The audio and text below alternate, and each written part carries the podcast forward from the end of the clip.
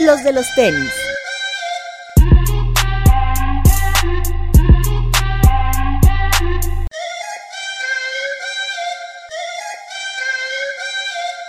Hablemos de tenis, nada más.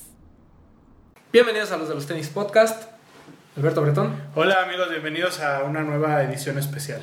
Así es, hoy tenemos otra entrevista y es, eh, es una entrevista especial porque es un invitado que tuvimos en la última temporada que hicimos de Sneakeros Radio exclusivamente para audio. Entonces, como nunca lo tuvimos en video, pues ahora lo volvimos a invitar, ¿no? Para que vean su bonita cara. Es una persona que yo admiro y estimo muchísimo. Diego Sanasi, ¿cómo estás? Ay, un gusto, qué bonito que entonces nada, van a hacer las mismas preguntas de tijeros, pero ya con video. Es muy probable. Para que vean tu expresión. Perfecto. Sí, No, o sea, vamos a hacer como que nunca existió. Listo. Porque afortunadamente, mucha gente que nos está viendo ahora, pues, seguramente nunca tuvo la referencia de sneakeros. Ujú. Eh, los dimos de, de baja. Este, digo, ahí siguen los audios, ¿no? Pero están. eh, de momento, mira, pues para que la gente también te conozca y Todo la chaviza. Todo bien, muchas gracias por la invitación. Un gusto estar aquí hablando de tenis. Vamos a hablar de tenis, vamos a hablar de básquetbol, vamos a hablar de todos los proyectos que hace aquí el señor. Porque creo que en los últimos siete días te has aventado como seis podcasts. Ah, Más o menos. Hoy, hoy es el segundo que grabo y todavía de aquí me voy a grabar uno más. Y aparte los tuyos, ¿no? Sí. Mira, podemos, vamos a funcionar, este, ¿cómo Sanasi entiende? Basquetera feliz. Claro, eh, claro. Mi amigotes, Amigotes, todo, todo, todo. todo listo. Me encanta. De, lo- de los tres que haces, Anda, sí entiende, basquetera y amigotes, ¿cuál es el que más disfrutas hacer? ¿Cuál es el que sí esperas cada semana de... Es que todo- todos tienen algo. Porque basquetera es echar mucho desmadre con el faro de lo que me encanta que es el básquet. Entonces siempre me da mucha risa. Grabar basquetera es muy desmadroso. Eh, sí entiende. Siempre me encanta como, o sea, como está dividido como en dos partes el, podcast, que es la parte de desmadre y luego la parte de realmente entiendo lo que hace mi invitado. Me emociona mucho llegar a esa parte y y que realmente me explique, porque invito siempre a gente que admiro muchísimo. Entonces me interesa muchísimo saber cómo hacen Claro. lo que hacen, cómo llegué. Y entonces estoy muy clavado ahí, me, me- me gusta mucho. Y Amigotes es algo totalmente distinto. Es como pues, estar con dos mujeres hablando de series, de películas, de lo que sea que haya pasado esa semana. Y también se vuelve muy divertido porque son puntos de vista muy distintos a los que estoy acostumbrado a tener con mis amigos. Entonces no podría escoger uno de, de cuál es el que más disfruto hacer. Y, y amigotes además pasó de Amigote, ser... amigote nos faltó desde el primer capítulo. de- Ya sé que se nos ocurrió tarde, amigotes. Se nos ocurrió sí, tarde. exacto. Sí, fue Sí, desafortunadamente. ahorita ya retomaste otras, ¿no? Otras Sí. series, otras películas. Exacto. El de John Wick es espectacular, ¿eh? Gracias, es muy bueno. gracias, gracias, gracias. Hicimos lo que pudimos. Claro, claro que yo nunca había visto una película de John Wick. Ah, ok. Entonces, Breton me hizo favor de como darme un resumen muy rápido porque yo ese día iba a ver la película, la 3. Ok. Me valió madres, ¿no? Dije, pues, ¿qué? Obvio le voy a entender, ¿no? Sí. Pero ya cuando me explicó dije, ah, qué bueno que me explicó. Y ya cuando después escuché el podcast dije, ah, mira, ya entendí todas estas referencias. Sí. Muy bien. Ah, es enriquecedor. Sí, ahí, andamos, babe, for, for the culture. Game of Thrones todavía no le entro. Eso sí, pero eh, en algún momento. ¿no? Es, es cierto que toda esa gente que, que no ve Game of Thrones y le dices, "De- deberías de verla, nunca se arrepienten. O sea, sí se siguen con toda la serie. O si te ha pasado alguien que se decepciona y te dice, eso es una mierda. Creo que sí, ha pasado. O sea, digo, yo... Y que pasa con Game of Thrones y con todas las series. Sí, claro. ¿no? Que cu- gente, series que personas consideran como el, el santo grial. el- o sea, porque yo Breaking Bad no la acabé de ver. ¿No? Entonces ahorita, ahorita muchas, muchas personas están así apagando esto, dándome un follow y reportándome por pederasta. Pero no era para mí. Vi dos temporadas y la gente, todo el mundo me decía como, es que en la tercera, y yo, a ver, güey, si tarda dos temporadas en agarrarte no es una buena serie, ¿no? Yo siempre llevaré mi bandera de Sons of Anarchy y hay mucha gente que me dice, me cagas Sons of Anarchy, güey. Es una telenovela con motos. Y digo, sí, por eso es buenísima, ¿no? Es increíble. Entonces sí creo que Game of Thrones tiene muy... eh, yo no tengo nada en contra de la, de la gente que lo ve y no le gusta. Lo que me enoja es la gente que no lo ve por no querer sentirse mainstream Ah, y claro. sentirse Sí, muy sí, sí. especial de, ay, yo soy, ¿acaso soy el único que no ve Game of Thrones? Ah, no, bueno. Vete a la verga, güey.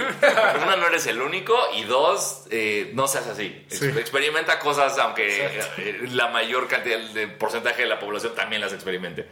Pues sí, ¿no? Estoy, estoy de acuerdo. Entonces, Totalmente. Totalmente. Creo que sí, sí, sí podrías entrarle. Y, aunque ya después del final de Game of Thrones, ya estoy en un punto yo donde no sé si la recomiendo Yo o justo no. te voy a decir, después de la última temporada Sí. ya no me quedan ganas de recomendar. O sea, ve, ve las primeras, ve, ve hasta la penúltima temporada. Ok. Y ahí tú decides, como estoy listo para que tal vez todo lo que acabo de ver se arruine. Se vaya a la mierda. O O quiero... ver todo hasta el penúltimo capítulo. No, no, no. No, no, o sea, no, si se echa mierda Sí, sí, sí. Ok, ok. Lo, lo voy a considerar. Todavía no, no le entro, pero lo voy a hacer. Muy bien. Y, y es, es interesante porque estamos platicando de cómo YouTube se vuelve eh, importante ¿no? Para, para que la gente vea ciertos programas, la gente sigue siendo muy visual, etc. Pero Basquetera se ha mantenido como un formato exclusivamente de audio. Sí. Eh, ¿No han pensado en llevarlo a video? Sí, sí está pensado nada más, no, no hay este, infraestructura todavía. Ok, ok. Eh, no tenemos como la lana para meter equipo. Estamos empezando un poquito ahorita y eh, también no tenemos como... Yo, o sea, perdón. Yo edito tres podcasts a la semana, entonces como digo, editar uno más, ya es como, ya no, ya, ¿qué tal que si ya no? Eh, entonces sería como contratar un editor, meter cámaras. También lo, lo grabamos en un foro de audio chiquito que habría que adaptar más o menos. Entonces, está, si está dentro de nuestros planes, simplemente no hemos empezado a hacerlo. Y Es que, esos, es que esos son proyectos serios, no como nosotros. Sí, exacto. Que se avienten a hacerlo. Me graban igual que yo, ustedes, así. que- Ah, claro, en un comedor. Sí, eh. ustedes tienen tripié, yo mi, mi tripié son libros. Sí, yo, yo digo, ahorita porque tuvimos la suerte de que hubiera quien cuidar a los perros, Ah, pero si pues no, sí, también aquí estaría Ron y todo eso. ¿Nunca has, has sentido como que un invitado se ponga incómodo porque están eh, Hobbs y... Un poco sí, sobre todo cuando Hobbs se le sube a, a- los invitados, ya, ya. te das cuenta quién automáticamente responde como, hey, ¿qué onda Hobbs? Y la gente que es como, eh, sí, porque como te estaba contando, y ahí pues ya tengo que intervenir y quitarle al perro. Pero sí, Claro, te- sí. Eh, Sí, bueno. sí, sí, hay gente que no, o gente que el los gatos de cerca como que no les caen muy bien. Ah, ok, ok. Entonces, pero en general todo el mundo se ha portado muy, muy bien con mis mascotas. Digo, además de que, creo que no lo hemos platicado, pues eres, eres comediante. Así es. Te dedicas al stand-up y a otras muchas cosas. Pero antes de eso, me gustaría que platicáramos de básquetbol, porque ahorita está, es un tema caliente con esta Así nueva es. temporada. Estamos grabando el miércoles, mañana eh, es el draft de la NBA. Ujú. Y tus Lakers. Eh, Para empezar, ¿por qué le vas a los Lakers? Le voy, le voy a los Lakers por en el- la temporada 95-96, por ahí no me acuerdo bien del año.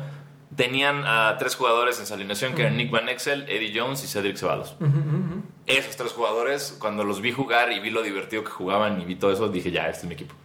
Eddie Jones, yo creo que es uno de los más subestimados. Totalmente, totalmente. Es, yo lo considero un... es- no, no puedo repetir lo que dijiste. Aunque me enteré después de leer el libro de Shaq, que era un poco medio mierda. Ah, ¿sí? O sea, que era, o sea, que sí, que era de estos güeyes que no, que era como no le voy a echar ganas, eh, voy a entrenar como lo básico, no, o sea, no me voy a matar para ser mejor. Mm. Como que estoy aquí, estoy bien, estoy cómodo y que por eso lo, lo, lo terminaron Ok. cambiando. Le faltaba el Mamba Mentality. Exacto, cuando no existía el mamá mental. Hablando de libros, ahorita, me digo, ahorita que terminemos, me acuerdas de que te presté el de Jalen Rose. Ah, ok. Está muy Ah, bueno el chisme sí. del Fa Five. No, me Muy encanta. bueno. Jalen Rose, me encanta. ese güey me cae tan bien. De, de reportero, de jugador no me cae tan bien, Claro, pero ya ahorita me cae increíble. Sí, también cuenta cuando le dio la madre Kobe con sus ochenta y tantos puntos. Ah, está muy bueno, está muy bueno. Pero ahorita, lo platico. Este, Por eso lo voy a los Lakers. por eso lo vas a Más en específico por Nick Van Exel y, y. Eddie Jones. Ellos dos fue como, wow, que estoy viendo. Sí, la- la- digo, lamentablemente ellos viven la. Digo, y una cosa por la cual odiamos a los Lakers, los fans del Magic como yo, pues fue lo de Shaquille O'Neal, ¿no? Sí. Porque fue a billetazos, ¿no? Digo, también, yo lo hubiera hecho. Sí. ¿no? ¿Tú, tú tienes este conflicto entre. eh, Este conflicto chaborruco de la NBA de los 90 era mejor que la de ahorita? O... No, para nada, porque creo que si alguien. O sea, si alguien con esa mentalidad ve ahorita a LeBron James y dice, ah, esto no es divertido, es como, no tiene nada que hacer viendo básquet, güey.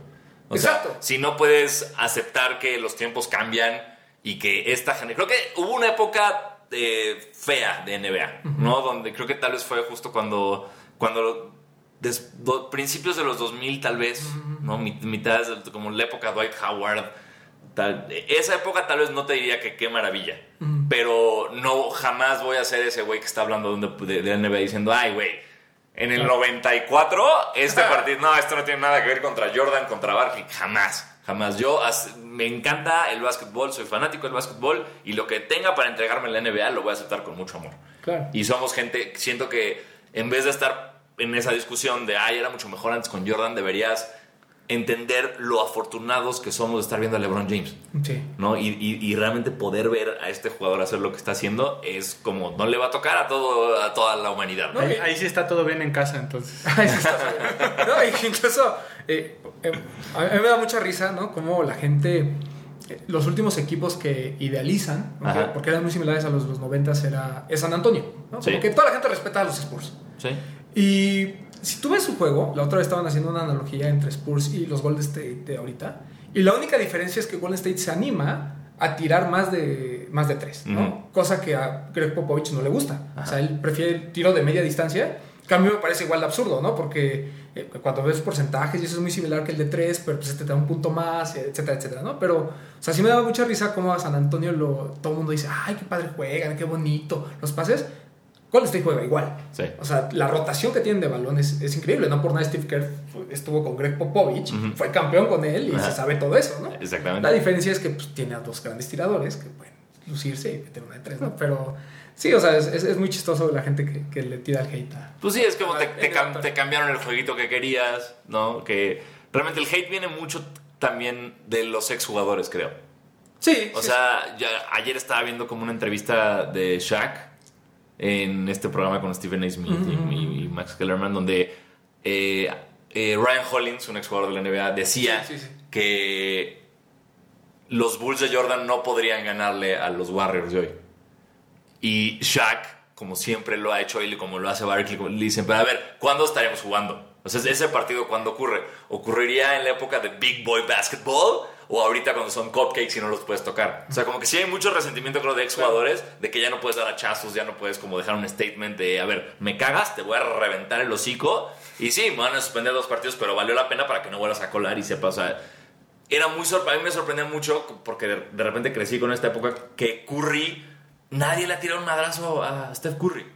¿Sabes? O sea, Steph Curry era para que hace dos, tres temporadas que hacía sus bailecitos y se volteaba con la banca antes, así de que entrara el tío. Alguien tuvo que haberlo sentado en algún punto y no ocurrió. Entonces hay mucho resentimiento de exjugadores y de gente que vio mucho eso de que, ay, ahorita es más fácil porque estás más abierto y no te van a pegar.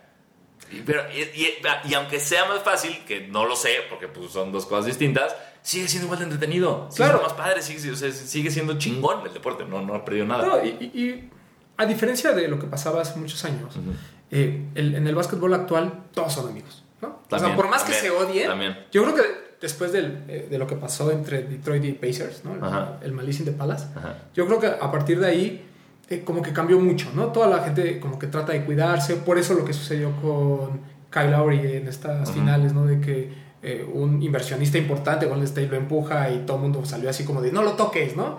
Eh, siento que está esta cultura de somos cuates, somos superatletas, nos vamos a comer cualquier día y todos somos felices, ¿no? Sí. Menos Chris Paul porque ese güey es infeliz en todos lados. Totalmente.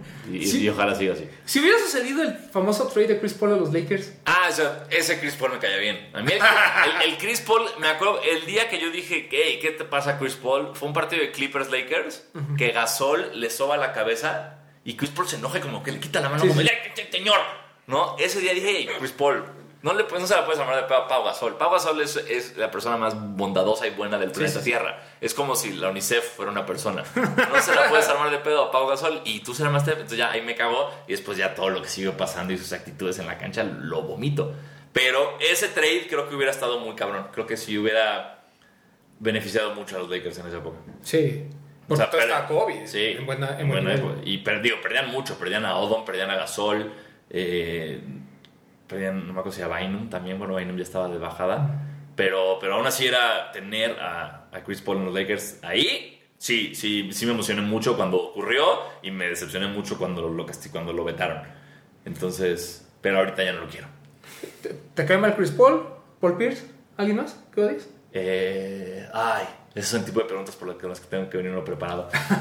eh, Garnett en los Celtics, me caga. Garnett en Minnesota lo amo. Ok. Garnett en los Celtics lo odio. este, porque se empezó a convertir como en este show irrespetuoso de güey que les ladraba, les pegaba al piso y no sé Ah, cómo. sí. Güey, relájate mucho. Eh, ¿Quién más? Lowry se me hacía un muy mal jugador hasta esta vez. Mm, O sea, me, me tardé mucho en respetar a Kyle Lowry. Mira, No sé. Bre- Bretón no había visto jamás jugar a Kylo. Ajá. ¿no? Y ahora que estuvimos viendo los partidos de las finales, este güey era de, ¿por qué no lo sientan? O sea, ¿por qué si es tan Para mí se malo? me hizo- Para mí se me, hace- se me hizo que jugó mal Ajá. el penúltimo partido. Pero O ya, sea, yo creo que al final, por él, pierden el, el quinto partido. Yo creo que por él pierden. Pero en el sexto, mira, En el sexto ganaron por él. ¿estás contento de que Toronto haya sido campeón? Estoy contento, sí estoy contento. Eh, creo que está padre lo que ocurrió con un equipo que nadie esperaba. Me recordó mucho a la final del 2004 de Pistones contra Lakers, que, empe- que nadie daba un peso por, por Detroit y 4-1. ¿No? Sí, o como el de Dallas Miami, ¿no? Exacto. También, o sea, tiene ese, ese sentimiento de un equipo, su primer campeonato, eh, una ciudad que pues había vivido puras desgracias, Sí. ¿no? Entonces me gustó mucho. Me, no me gustó que fuera. que hubiera tantas lesiones de Golden State. Eh, no, no, no, pues obviamente como fan del deporte siempre Claro. quieres ver a los equipos en su mejor momento dándose con todo. Eh, pero aún así estoy muy contento por los Raptors. eh, me, y y- y lo- por lo que hizo Kawhi. Creo que Claro. estuvo muy cabrón. Se va o se queda. Ay, no sé. Es que ayer lo platicaba eso también con, con Alfaro. No sé cómo piensa Kawhi Leonard. No, es- Porque no es, no es un güey, no es un mercenario que se da por la lana. No es un güey al que le importe su legado, que quiere ser el mejor de todos los tiempos. Es una persona normal. Es una persona que de repente va a decir, hay mejores salitas en tal lugar, pues me voy a jugar ahí. O este clima me gusta más, o ahí tengo un primo del cual soy compa y jugamos PlayStation, ¿sabes? No, puede hacer cualquiera de esas, o sea, no, no tengo, o sea, ser su representante es una puta pesadilla. Claro. Como el Kawaii tenemos estos equipos. Ah, no sé. Eh, sí, tenemos todas estas marcas. New Balance. New Balance. que es lo, es lo mejor que le ha pasado a New Balance en su historia, es Claro. obviamente. Sí, sí, sí. ¿no? Pero. No, eh, eh, es muy interesante lo que pasa con New Balance porque pues, la marca, no voy a decir que estaba muerta, ujú. porque nunca lo ha estado, pero a nivel de performance había perdido mucha, eh, Sí. mucha fuerza, ¿no? Y el básquetbol estaba... No existía. Exacto. Era una marca de, como de, de- de correr, de tal vez tenis. Ándale. Y Que- ya, pero en básquet no existía. Claro, que usa el que limpia ahí la duela, pero Sí. no y, tu, pa- y tu- jugador. y tu papá yendo al estadio, son shoes siempre. siempre, ¿no? Pero bueno, pues, se sacaron la lotería. Sí. En un muy buen año el Kawhi. Sí, no, no, increíble. Jugadorazo. Jugadorazo y lo respeto muchísimo, pero no tengo ni idea si se quedó. Da- da- daba risa como decían que el MVP de Giannis ya no tiene ningún valor para nadie, ¿no? Todo- eso es un error de la NBA. Tienen que volver a dar los premios en la Antes. primera- antes. Eh, se pierde todo. Ya quería hacer un show. Exacto. Ya nadie se acuerda de lo que hizo Giannis, ya nadie se acuerda de nada más que el campeón y lo que hizo Kawhi. Y es como, eh, pero ¿por qué Kawhi no es MVP? De todo. O sea, yo creo que deberían dar, o sea, si lo van a seguir siendo así, deberían entonces dar también un MVP de playoffs, no de finales, de playoffs. ¿Sabes? claro. Que ahí ya te refresca un poquito más, quien jugó también y, y listo. Pero sí creo que está muy mal que se tarden tanto en dar los premios de la temporada regular. Mañana te habla Jenny Boss y te dice, oye, Ok. pelita a la verga, ¿no? Ajá. Entras tú de GM. Oh, uf, qué, qué duro. Ajá. ¿Qué haces? O sea, ya tienes a LeBron, ya tienes a Anthony Davis. ¿Y te tienes algún jugador en mente que te gustaría tener ahí? Bo- eh, eh, necesitamos un votador. No Ok. tie- eh, los eh, Rondo, si es que decide quedarse, que según yo sí va a ocurrir, no es alguien que me da lo que yo necesito con LeBron y con AD. O sea, si le- y, y si pones a LeBron a votar, tal vez pierdes un poco de impacto en la ofensiva. Entonces yo haría todo lo posible por un Kemba Walker. Ok. Si no se... Tal vez Bradley Bill nunca me ha caído muy bien, pero pues bueno, puede funcionar. Eh, pero buscaría yo la forma de, tanto vendiendo contratos o haciendo lo que pueda, de traer un gran votador. Que siento que es lo que le falta al equipo. Si no hubiera habido ningún problema con D'Angelo, ¿lo hubieras considerado regresar? Ah, totalmente. Yo creo que D'An- si D'Angelo, porque D'Angelo ya dijo que si firma Kyrie, él se va. Si no fuera un pedo tan de orgullo, que yo creo que para él Claro, es una claro, cosa claro. de ni de pedo voy a regresar a los Lakers, yo, por, yo feliz. Si me regresan a D'Angelo Russell, porque ya no está Magic, que es el que no lo quería, ya no está Swa- Swaggy P, que es con el que tuvo el pedo de andar publicando sus, infidelidades en Snapchat, dámelo, güey. Este es otro D'Angelo Russell. Es, es más, si me regresas a D'Angelo y me regresas a Julius Randall, yo feliz. Vengan, eh, yo, yo como fan Claro, de ustedes los acepto con brazos abiertos, pero ellos yo creo que están muy enojados con la organización y están muy chavitos para tal vez ver el big picture, como que ahorita nada más están Claro. de estoy enojado, odio a estos cabrones, este, valgo más dinero que esto y no voy a regresar a, a humillarme con ellos, ¿no? Y te- Cosa que es válido. Sí, a mí me, se se me hace muy rara la decisión de, de Nets de ir por Kairis y no eh, firmar nuevamente a D'Angelo, ¿no? Sobre todo por lo que pasó en Boston. Ajá. Pero, por ejemplo, estaba diciendo Bill Simmons y él apostaba que D'Angelo iba a firmar en Orlando. Y yo, como fan del Magic, no me emociona. ¿No? No. No, siento que, que D'Angelo es de esos jugadores muy buenos, pero que son lo suficientemente inmaduros como para echar a perder una temporada. Ok. Digo, más, más echar a perder no puede estar la nuestra, ¿no? Hey, playoff, llegaron a playoffs, vamos. Pero los dos que nos llevaron a playoffs se van. Bueno, no sé qué si No ¿no? sabemos, pero no sabemos. Butch yo no le pagaría más de 30 millones de dólares, o sea, no le daría Supermax. Y Terrence Ross, por él sí, fíjate, por él sí sobrepagaría, me cae muy bien Terrence Ross. Ok. ¿No? Pobrecillo, también me lo corrieron de los Raptors y ya son campeones. Ajá. De Mar de Rosa hasta estar llorando. Pobre de Mar de Rosen, pobre. ¿no? Esa, esa parte de qué padre que ese equipo que tanto quise gane Ajá. sin mí. Sí. Ese, ese creo que es un conflicto. Pero bueno, ya, ya Pues. hablamos mucho de... Esto no es basquetera feliz. ¿no? Digo, no estamos tan guapos como Alfaro tampoco. Sí, perdón. El- Eh, o sea, tienen lo suyo, tienen lo suyo, pero Pero, estar sí. con Alfaro desnudo todos los, todos los martes es, eh, es un high de mi sem- semana. Ah, te- y, y tenemos que hacer mención de nuestro amigo Sneaker Game MX, que tiene También. su... Su sección, su participación. sección con nosotros. ¿Cómo fue ese acercamiento? Él nos buscó, él nos mandó un mail como, oigan, este, manejo una cuenta de tenis en Instagram, checamos la cuenta y fue como, ay, pues, sí está, yo no lo seguía, fue como. "Oye, sí está buena la cuenta, o sea, como, Sí, sí, sí, sí, sí, lo tiene muy rápida la info. Eh, nos informó que estaba cerrando deals con marcas como importantes para tener eh, info de cuándo iban a hacer los drops en México y lo platicamos al faro y le dijimos, va, pues hagamos algo. Y ya, así, así de tranquilo. Por, por si no lo saben, ¿no? para la gente que no escuche este Basquetera Feliz, pues...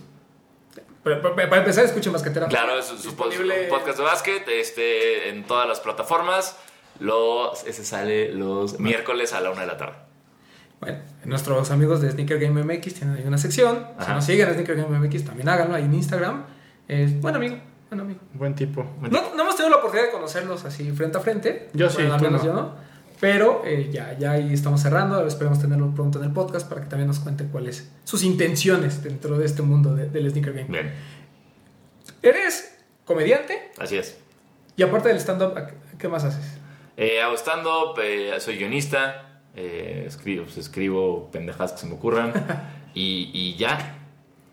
Ya. O sea, soy, pues, sí, actualmente es comediante de stand-up, y estoy de, estoy de gira con mi show y los podcasts. No estoy haciendo nada más. ¿Tú viviste esta onda de Godín Sí. a stand-up? No tan, Ah, godín, por- no tan godín porque trabajaba en una agencia de publicidad, Ah, bueno, ok. ok. pero sí eh, tenía mi gafete y, y pasé de trabajar en una oficina diario a estar en mi casa sin saber qué hacer. ¿Cuál, cuál era la barrera que no te permitía, te permitía dar ese brinco de, de una oficina a dedicarte 100% a la comedia? ¿Y qué fue lo que permitió que la superaras? Eh, en esa época había, mira, fueron tres cosas. La, la primera era la lana, Ok. que no, cuando empecé a hacer stand-up todavía no me iba, no ganaba lo mismo que ganaba en la agencia de publicidad, entonces era muy complicado como rifarme ese madrazo.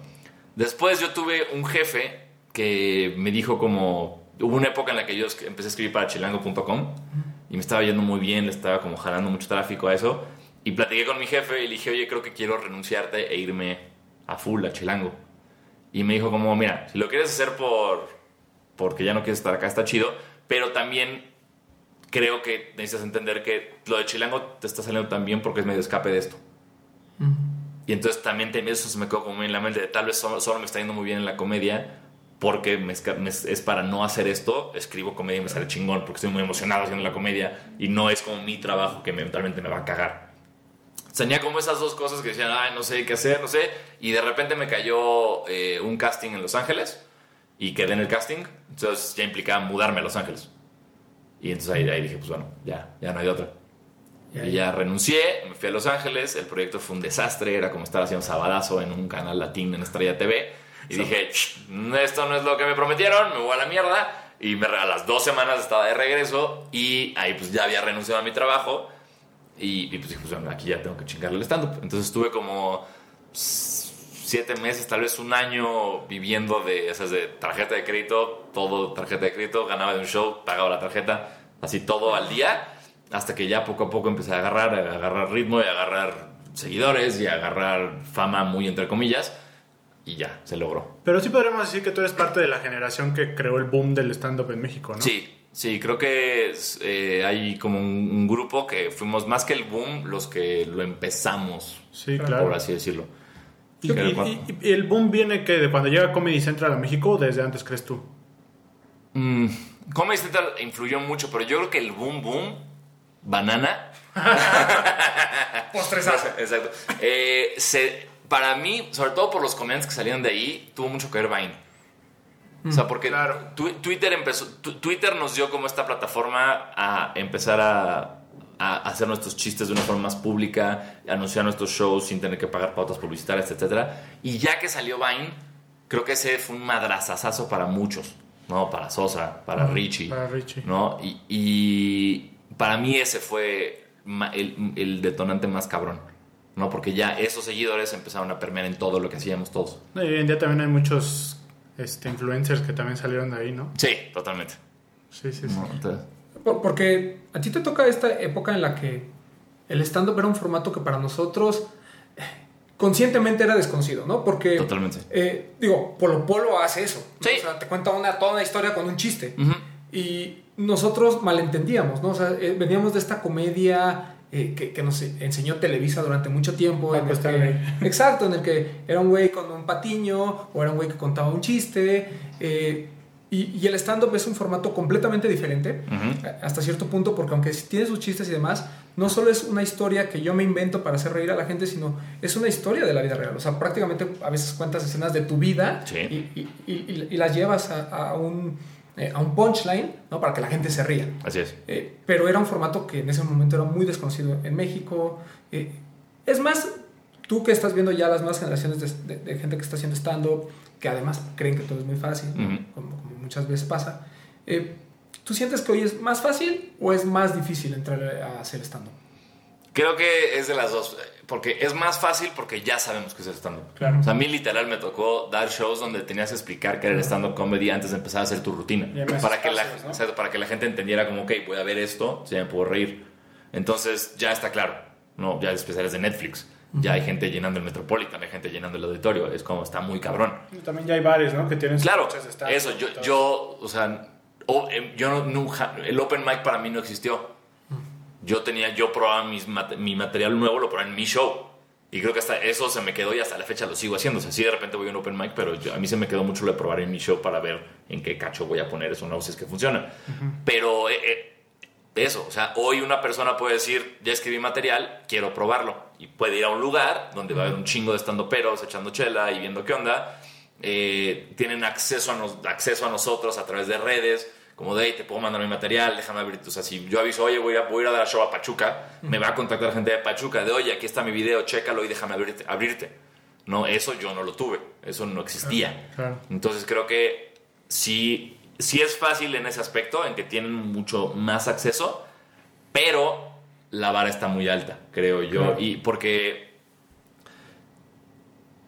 Aunque, o sea, Pues aunque, la calidad, ¿no? aunque hay más, hay un chingo de comediantes y un chingo más, hay muchos comediantes, como que no hay esa promesa nueva que empiezas a ver, que te empieza como a, a morder el culo y que dices, bueno, tengo que mejorar, mejorar, mejorar, como que todavía no ha aparecido. Como que están los que están, están los top y vamos como por tiers, así ya sabes, como bajando Claro, así, pero todavía no existe esa nueva, ese, ese nuevo Richie, esa nueva Sofía, como que todavía no ha aparecido. Entonces creo que eso pasa o porque mucha gente, como tú dices, entra pensando que es muy fácil y cuando se sube y no saca una sola risa dicen no vuelvo a hacer esto en mi vida porque no hay, no sé, no hay, no existe, no creo que no existe el talento porque pues, hay comediantes muy, muy talentosos, muy jóvenes con los que he podido trabajar, pero sí creo que es más difícil como llegar ahora, sobre todo porque llegar a, a- a pegar ahorita como una red social, en una, algo que está ya tan saturado, es bien difícil. Claro. Entonces creo que esa parte es más difícil, pero tienen todo el acceso a, todo, a, a tener todas las herramientas y esa facilidad que les va a dar llegar a eso si es que lo logran. De- dentro de este círculo que, que tú perteneces, de gente ya conocida, que hace stand-up y eso, sí, realmente son haters con las nuevas generaciones que Para intentan. nada, para nada. Eh, sí hay, obviamente hay. Claro. No to- o sea, hay ciudades donde hay como hasta pandillas de stand-up. Si, si eres de tal grupo, no te vas a presentar en este bar, ¿sabes? Es como, "Ve, Ok. apóyense, estúpidos. Pandilla. Exacto, como, es como eres de un colectivo que no me cae bien. Entonces, no, como, chinga tu madre. Yo al contrario, a mí, o sea, siempre me gusta encontrar un- alguien nuevo porque es muy gratificante saber que hay alguien nuevo que te está haciendo cosas chingonas. Y saber que, o sea, yo no, no puedo ser hater porque es justo la banda que yo busco de repente para abrir mis shows. Entonces, si soy hater de las nuevas generaciones, nadie va a querer abrirme un show. Entonces, yo al contrario, como que busco gente que yo considero talentosa y les empiezo a dar esta oportunidad de alguna forma de, "Hey, voy a dar show tal lugar, ¿quieres venirte conmigo y lo abres? Va. ¿No? Entonces, yo no he vivido el hate. En ningún nivel. O sea, ni con los más arriba, ni con los este, que están en mi nivel, ni con los de abajo. Como que es una comunidad unida. Obviamente te caga gente porque te cae. No te puede caer Claro. todo el mundo. Hay gente que te va a caer mal. Hay gente que vas a decir, este güey no es tan talentoso como yo porque es más famoso. Existe en todo, en todo rubro, ¿no? En todo, en todo medio. Pero no existe ese hate hacia los nuevos. Yo no lo he vivido ni de mi parte ni, ni con nadie conocido que me diga, ay, eh, Esos o pendejitos. sea, es- no dejes que te abran estos pendejos. Mejor es como, no, pues güey, al contrario, ya hubiera querido yo que. Que alguien te. Exacto, o sea, a mí, bueno, yo sí tuve la, la fortuna de que Héctor, Héctor Sáenz Gomis me invitó. No, yo di, el, el día que me subí, el segundo show de stand-up que me- di en mi vida, me jaló y me dijo, ven, me abrí un show. Y yo de, ¿qué? No, no sé lo que estoy haciendo, señor, señor pelón. Entonces, tuve, yo tuve como express, como así de extremo de como escuela de manejar, de primer día te sueltan en periférico. Así fue como, órale, te sabes que haces stand-up enfrente de 300 personas. Y nos vamos de gira la próxima semana, cabrón. Entonces fue como, ¡ah! Pero ¿Y, y por qué te decidiste por ese formato del stand-up? O sea, ¿quién eran tus referencias? ¿Qué te gustaba como para decir, yo quiero hacer esto en México? Mm, fue exclusivamente un comedia, porque yo, yo ya sabía que yo veía mucho stand-up, pero jamás dije yo puedo hacer esto. Ok. Era como, ja, ja, qué divertido, ja, ja, ja". Y esto es un chiste, obviamente, que va a sonar como chiste, pero vi un comediante que empezó a hablar mucho de ver porno en internet. Ok. Y dije como, es un tema que yo domino. ¿No? Yo Este, puedo hablar de eso. yo puedo hablar de eso. Y toda mi primera rutina con la que gané un concurso y con la que, pues, dentro de cierta forma entré al mapa, hablaba de eso. Hablaba de ver porno, de masturbarme, de cosas que dije como, ah, está cagado hablar de esto. Entonces fue, fue literal eso. Fue una rutina que me hizo clic y, y dije, así lo puedo hacer. Pero no, no te, perdón, ¿no te pasó así como en las fiestas y eso que tus cuates te decían, ah, eres bien cagado? No, no me tocó eso. así", ¿no? No, o sea, sí me tocó el eres bien cagado, o sea, pero ni siquiera soy el más cagado de mis amigos yo. ¿sabes? Es como, nada más, pues soy muy cagado, pero nunca fue, uy, deberías hacer. No, no, no, no viví eso, eh, fue yo solo. Inclusive cuando les mandé como para invitarlos la primera vez que me subí, todos de Ay, qué. No, es casi yo sí, güey, vengan, no le digan a nadie. pero, pero vengan a verme por si van muy mal. Entonces, creo que fue eso y también eh, el otro día estaba platicando con Alex que me dijo, pero no tuviste, o sea, porque él, él habló de una vez que vio impro. Y, di- y ahí me- se me prendió el foco también. Yo una vez fui a ver un show de improvisación donde mientras ellos improvisaban yo estaba pensando como qué diría yo, qué diría yo, qué diría yo, qué diría. Estaba como improvisando dentro de mi cabeza todo lo que estaba pasando en el escenario. Y esas fueron como las dos cosas que dije, ok, yo tengo que estar allá arriba haciendo esto o esto. Y me fui más por el stand-up. Ok. Eh, Más estructurado. Ujú. Sí, porque hace, no sé, y ni siquiera estamos hablando de hace 20 años, No, estamos hablando de hace 5 o 6 años. Sí, ¿no? sí, o sea, el, el, el- el boom del stand-up es como el boom de los tenis, ¿no? O sea, Claro. en los últimos dos años es así como de, ¿qué está pasando? Sí, totalmente. O- Ahorita estamos en, en el boom de, lo- de los podcasts, sí, todo, todos tenemos el podcast ahorita. Pero es un formato que en Estados Unidos Bien viejo. es bien chistoso, ¿no? Porque hay formatos en Estados Unidos que han evolucionado impresionantemente, ¿no? Yo, por ejemplo, luego escucho los... Y creo que gran parte es el tema de las, de las menciones. Ajá. ¿no? Eh, en Estados Unidos les vale madres. O sea, a mitad de podcast es. Y por cierto, tenemos este nuevo teléfono, Sí. estamos grabando con el nuevo iPhone, no sé qué, ¿no? Y tú dices, verga, qué inteligentes, ¿por qué no podemos hacer eso nosotros?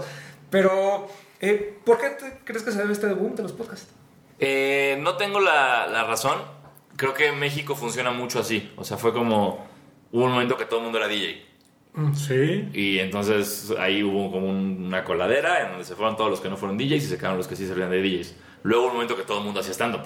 Hubo un año, año y medio que todo el mundo hacía stand-up, Sí, claro. que gente de tele, actores de Televisa hacían stand-up, ¿no? Y también pasó el efecto... Y creo que estamos nada más en ese momento del el podcast. Creo que lo que tiene el podcast, a diferencia de los otros dos, es que es muy sencillo hacerlo. Es como, Claro. aquí tenemos un micrófono, güey. Aquí está la prueba. Pero hay gente que no tiene esa cámara, no tiene esa cámara y puede usar nada más el micro de su celular, güey. Claro. Y listo. Ya, abres una cuenta, pagas tanto el hosting. Te escuchan, te escuchan, no sabemos, pero ya hiciste tu podcast. Claro. Entonces, creo que eso lo facilita mu- y, y también que se- yo, cre- yo creo que la gente se dio cuenta de eso de como del porque el formato en general del podcast como que ahorita estamos siguiendo una línea ¿no? Como hablamos de básquet, vamos a entrevistar a este güey que le gustan los tenis, le gusta el básquet, es comediante, pero en general son hablando de nada. Claro. Es como tú echándote unas cubas con tu amigo grabándola. Sí, sí. ¿No? Y, ento- y eso creo que fue muy, muy, le llamó mucho la atención a la banda, como de no tengo que saber nada, nada más tengo que sentarme con este güey que sé que es muy cagado, que es mi compa, que hacemos buenos chistes juntos, y sale. Acabas de describir los de los tenis podcast. Diez minutos antes de qué vamos a hablar de tal. Va. Pues sí, Sí, es que, o sea, yo siempre he tenido esta idea de que, así como la tele de cable vino de alguna forma, o Netflix vino de alguna forma a sustituir la televisión, eh, la tele abierta, ajá. eh, el radio tenía que evolucionar de alguna manera. Y en Estados Unidos empezó con Sirius, que era como la, la televi- eh, como la televisión por cable, Ajá. el radio por cable, y después eh, el Netflix se convirtió en los podcasts. Sí. ¿no? Donde la gente dice, ok, puedo eh, tener acceso eh, sin que me repita el, el mismo programa que escucho en el radio normal, puedo escuchar a tal persona, puedo escuchar a tal persona, porque lo que pasó con, la, eh, con, con Sirius y ese rollo era, yo le voy a pagar, ¿no? A los, es como si ahorita aquí hubiera una- un Sirius Ujú. y le dijeran a Mariano Osorio, a Marta de Baile, tú que haces programa de radio, ah, perfecto, tráete tu programa para acá y te pago, Ujú. ¿no? Y creo que el tema de podcast, como dices, es otra cosa. Sí. O sea, no, no estás limitado, puedes hacer lo que se te dé la gana, eh, puedes, como dices, graban desnudos basqueteros. Exacto, y puedes, puedes escucharlo cuando quieras, ¿sabes? No- es como que ahorita huevo lo escuchan en vivo y si no ya nunca lo escucharon. Es tú decides cuándo escuchas todo lo Sí. que ha pasado. Una vez tenemos esa discusión de, del formato de audio, ¿no? Si iba a desaparecer o no. Yo les decía, es que no puede desaparecer por el simple hecho de que hay mucho tráfico en la ciudad. Y mientras en los coches no tengas permitido ver videos, aunque mucha gente lo haga, aunque no- mientras no tengas eso, tú vas a seguir usando el radio. O sea, Sí. el radio como aparato realmente nunca va a dejar de existir. Entonces el podcast se vuelve como la gran alternativa. Totalmente de Y acuerdo. ahorita hay un chingo de podcasts. Totalmente. De todo. Sí. Hay hasta pedas grabadas como el frasco. Sí. ¿No está limitado ese? No, todavía no, Mau Nieto, si no vas a escuchar esto porque te vale verga los tenis y, y el básquet, pero invítame. Sí, no, no me invitado el querido Mau. Pero sí, ¿a poco te pondrías una peda ahí? Sí, a mí, yo a mí, digo, a ver qué digo, pero, Sí. pero sí, sí le entro. Ese, ese formato siempre me ha parecido muy interesante, el del frasco, ¿no? Sí. Pero bueno, en fin. Eh, ya entrando un poquito en materia de, de- de los tenis, ¿a ti te gustan los tenis porque jugabas básquetbol desde pequeño o tiene alguna otra razón de ser? No, sí. Yo, a mí lo- los tenis me gustaban por el básquet. Eventualmente me empezaron a gustar por las patinetas. Y ya muy tarde le entré como al, al- al juego de ya. Ah, este es un par exclusivo o este El es un drop, el hype, ¿no? Que le llaman. Me tardé en entrarle, pero sí, mi pasión viene por tenis que yo me compraba para jugar. ¿No? Del- quiero los del Shaq, pum, los voy a poner para jugar. Quiero unos pump para ver qué se siente, va. Quiero estos de Larry Johnson. alto. o sea, quiero estos de Larry Johnson que tienen aceite. Ah, ¿no? sí, Vamos, ¿no? Entonces, así, así se dio Y los usabas para jugar. todo el tiempo. Sí. Cu- ¿Cuál es el par que tú recuerdas de tu niñez que hoy en día, si la- cada, cada vez que lo reeditan o si lo reeditaran, lo comprarías? Eh, son. Son varios, unos que ya he conseguido afortunadamente, pero son el AirTech Challenge 2 de Agassi, el Hot Lava, el Shack Attack 1 de, de Reebok, eh, los Barkley Air Force Max. ¿Ok? Busqué, busqué los, los Converse de Larry Johnson de React Juice, pero ya no me, no me encantaron. Pero, y me gustaría mucho que regresara Airwalk, la marca Airwalk de patinetas. Yo era súper fan de Airwalk y compraba muchos Airwalk y ya es como bien complicado. Y esos te diría que son los que más he buscado y que me tardé en conseguir. O sea, que es como justo cuando te das cuenta que de repente lo que importa en cierta parte de los tenis es como que te alcance para comprarte los que tenías de chavito. Ok. No, eh, como ese tenis, que, que ese par que te mamaba, que lo destruiste, porque pues, para eso era. Ahorita ya le puedes dar su cuidado, no ponértelo tanto. Pero sí creo que serían esos tres. A mí nunca me había pasado eso hasta este momento que va a regresar el D3 con The Hundreds, el que anunció Fred Durst. Ajá. O sea, ese par yo lo descagaba con la patineta y ahora lo deseo con toda mi alma. Sí, claro, eso es lo chingón. Sí. Ah, bueno, eh, una de las cosas muy chingonas Sí, de, sí, de- sí. de los, de los sneakers, pero sí. ¿Hay, al- ¿Hay alguno que no hayas conseguido? O sea, ah, digo, aparte de lo que comentabas de Airwalk, ¿hay alguno de básquet que digas, Sí. este, El Air Penny 1. ok? Ese jamás lo conseguí ni de chavillo ni ahora. No, no, cada que voy a un, a un sneaker fever o una convención de lo que sea, lo tienen y no está en mi talla. En StockX no tienen de mi talla. No hay. Imposible. Entonces, ese es como el que más me ha eludido desde niño. En- en- Entiendo eso, Sí. yo igual. Sí. Ojo ahí, Nike. y fíjate que bien idiota porque yo lo tuve, pero tenía esta, en ese momento tenía como que esta enfermedad de lo necesito nuevo. O sea, me lo vendieron, te lo juro, yo creo que tenía tres puestas el par. Ok. Pero mi mente era, lo necesito nuevo. Ajá. Entonces lo vendí, dije, después lo consigo en eBay, ¿no? Porque ya venía la revisión, creo. La última que hubo hace como 5 o 6 años. Y dije, lo voy a conseguir, nunca lo conseguí. Y sí, son de los pares que, que duelen. Lo más cercano que estuve fue sacaron una versión Dunk Low, ¿te acuerdas? Eso fue lo más cercano que tuve a ese par y no me lo compré porque dije, no, quiero, quiero ese. Y luego lo reeditaron, pero en otros colores, en rojo, en blanco. Sí, no, yo quiero el negro con blanco y Claro, azul. No claro. me hablen de otros colores, lárguense. Sí, Pues ¿no? Es cuando uno Sí. pregunta que, ¿para qué pierdes tiempo en otros colores? Queremos el OG. Exacto, totalmente. Ese y el, kami- el primer kamikaze de Kemp. Uf. Pero ese sí se ese sí pude conseguirlo eventualmente, pero cuando lo vi dije, no me lo voy a poner jamás. No seas estúpido. ¿Para, para qué vas a hacer este gasto? Ahora, ahora digo, pienso que soy un idiota, me gustaría tener ese par en mi casa. Pero cuando pude comprarlo dije, güey, está muy tanque, ve, jamás te lo vas a poner.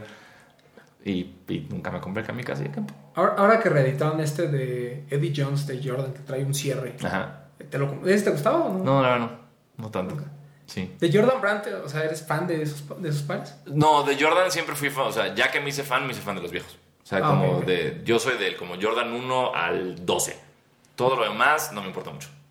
Ok. Y inclusive ahí hay unos pares pues, por ahí que, que no, tengo, que puedo, no tengo ningún problema no teniendo nunca. ¿De Kobe? ¿Te gusta? Kobe me encanta. Kobe tengo, tengo como, no tengo tantos, son como cuatro Kobe's.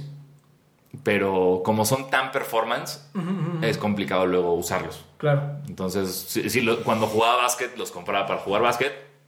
Y después ya se me complica ponérmelos en la vida diaria. ¿Cuánto tiempo tienes sin jugar básquet? Uf, ya como dos años, yo creo. Sí. ¿Cuál fue el último par que desmadraste así jugando? ¿Te acuerdas? Desmadrar, desmadrar.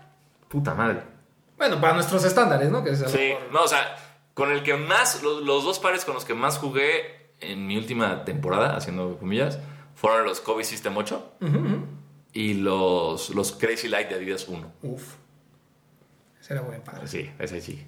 Ese es un gran- me, me encantaba. Como, o sea, fue la primera vez que vi que aplicaron las tres líneas de una forma distinta. Estaban como al tobillo, como aros en el tobillo. Y dije, wow, tenisazo. Y sí, no pasaba ni madres. Te- te- ¿Tienes un par que te gustara mucho, pero nada más porque el jugador te caía gordo dijiste, ¿eh? Ay, nunca le había pensado esa.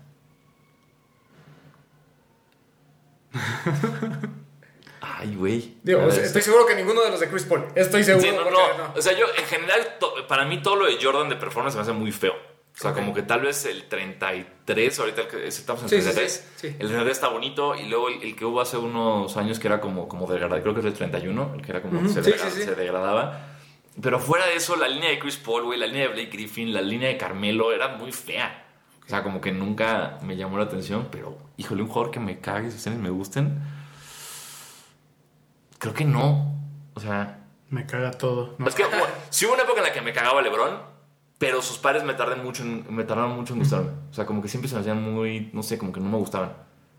Entonces, Durant, Durant me gustaban mucho los, los- son los cuatro o los, los del velcro. Los dos del velcro, Sí, sí, eso, sí. eso se me hace un par es- espectacular que no tengo, también me gustaría conseguir.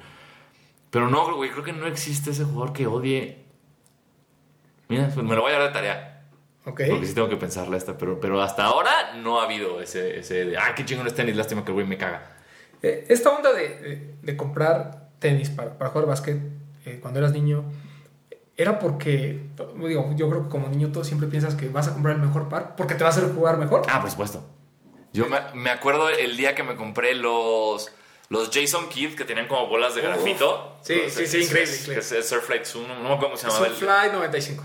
Es, ese pinche par que, que también me gustaría, eh, porque lo, lo reeditaron como los Bonafide, Ah, sí, que sí, no me sí. gustó nada. Sí, que era como el upper de Flyknit, ¿no? Exacto. Y con el zipper atrás. Como Sí, que no, no, no, ese es un gran. Ese me acuerdo que. Me acuerdo perfecto. Todo estaba en Nueva Orleans con mi familia. Lo compré y dije, wow. Y me acuerdo de ponérmelos en el hotel y estar corriendo en el pasillo del hotel diciendo, soy más rápido, güey. Ya quiero regresar a México a jugar con estos porque soy más rápido. Sí.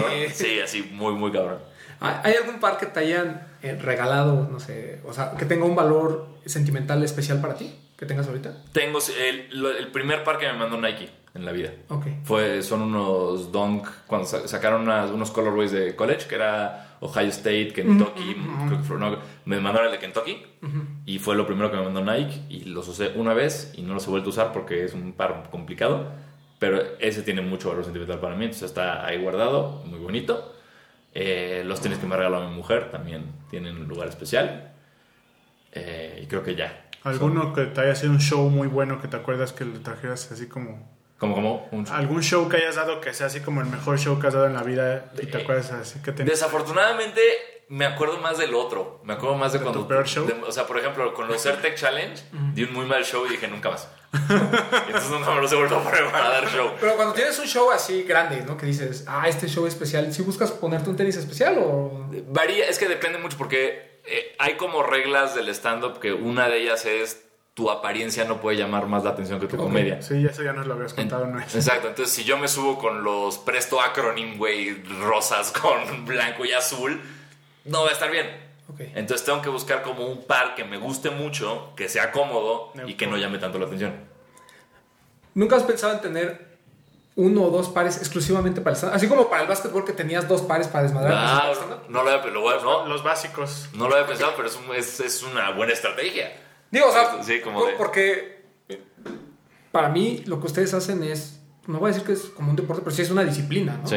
Entonces, yo sería así como, yo por ejemplo para la oficina, que digo, perdón por ser godín, pero tengo no, como tres pares muy básicos Ajá. que yo sé que en cualquier momento me los puedo poner, ¿no? O sea, que son como que el- el- la, la decisión segura. Ya. Pero ya después ahí le voy metiendo cosas y así. Claro. Pero realmente son tres y ahí, hasta que se acaben. Claro. Últimamente mi go-to para dar show han sido unos cortes blancos. Ok. Como que cómodos, se ven bien con todo y listo. Creo también experimento como, ah, estos los voy a estrenar hoy en el escenario. Y me subo y me doy cuenta que tienen un cacho de 3M y está reflejando así reflective todo. Y yo, no, ¿por qué? Pero, pero sí, no, no, es te digo, una gran estrategia. ¿no? Le- Voy a llegar a hacer mi, mi, mi rotación. de, de shows. No está mal. Podemos decir rotations aquí, ¿no? Dijimos rotación. Rotación. Ah, perfecto, excelente. Este. eh, ya se me fue hasta la idea. No, no es cierto. Ya. Eh, por ejemplo, tú, eh, cuando, haces, cuando es un show, ya nos dijiste que pues, los tenis como que pasan a, a segundo plano. Pero, ¿tú te, ¿tú te acuerdas de algún par así en específico que hayas dicho, este lo voy a comprar y lo voy a estrenar para eso, aunque no lo hayas hecho? O sea, que hayas puesto como el pretexto de, tengo esta presentación o tengo este evento y me lo voy a comprar y no lo hiciste. Sí. Cuando, cuando volví a conseguir lo- los Shack Attack en la revisión de hace dos años, dije, estos voy a estar en un show, voy a estar cabrón, y nunca lo hice. Eh, Y creo que es el único que lo tengo como muy, muy consciente. Ok. Muy como de, esto va a ser para esto.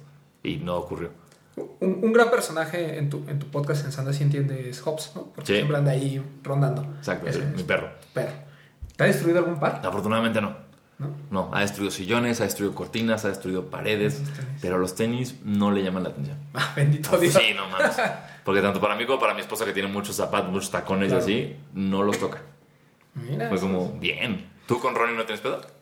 No, sí, pero ¿sabes qué? Le gusta destruir mis zapatos nuevos. Ah. Me dijo, yo creo que debe pensar de, este pendejo es Godín, pero no puede ir de zapatos. Entonces, yo por ejemplo soy muy de comprar, hablando de rotaciones, Ajá. eh, yo compro muchos tenis, eh, pues, zapatos Colhan, porque son como que los más cómodos y esta onda de que, ay, tiene Lunar y pues sientes como, tú mentalmente piensas que son tenis, ¿no? Ah, Y compro y siempre, o sea, si yo dejo eh, uno viejo y dejo el nuevo, el que se chinga es el nuevo.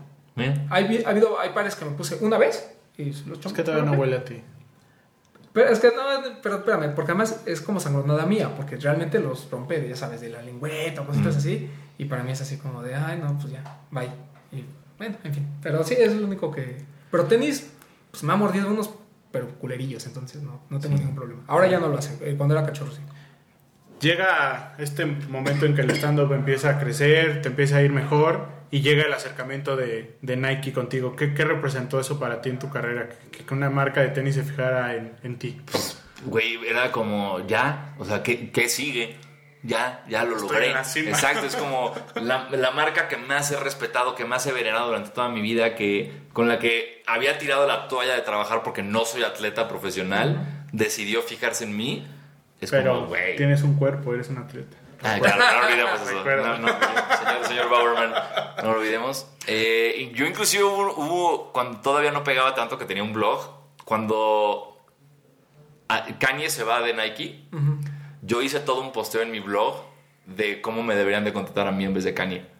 O sea, de- todo de chiste, ¿no? Que me grabé jugando básquet, me mostré usando cosas Nike como en la vida diaria. Y me acuerdo que lo hice en español y todavía no era BuzzFeed México en esa época.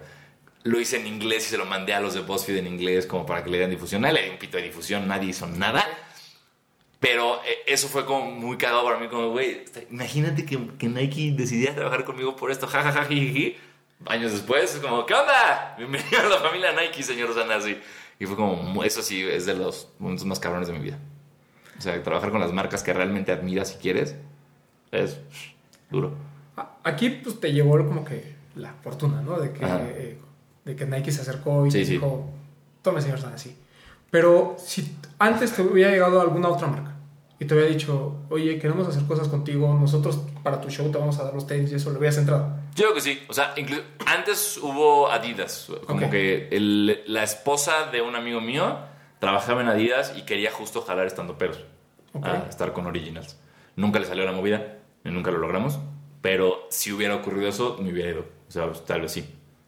¿No? Porque, pues, ob- obviamente, no soy, no soy alguien que se va a sentar a cotizarse. ¿Sabes? Como, Claro. "Ay, seguramente luego viene Nike por mí. No más, es un comediante, güey. ¿Quién va a venir por ti? El que venga lo aceptas.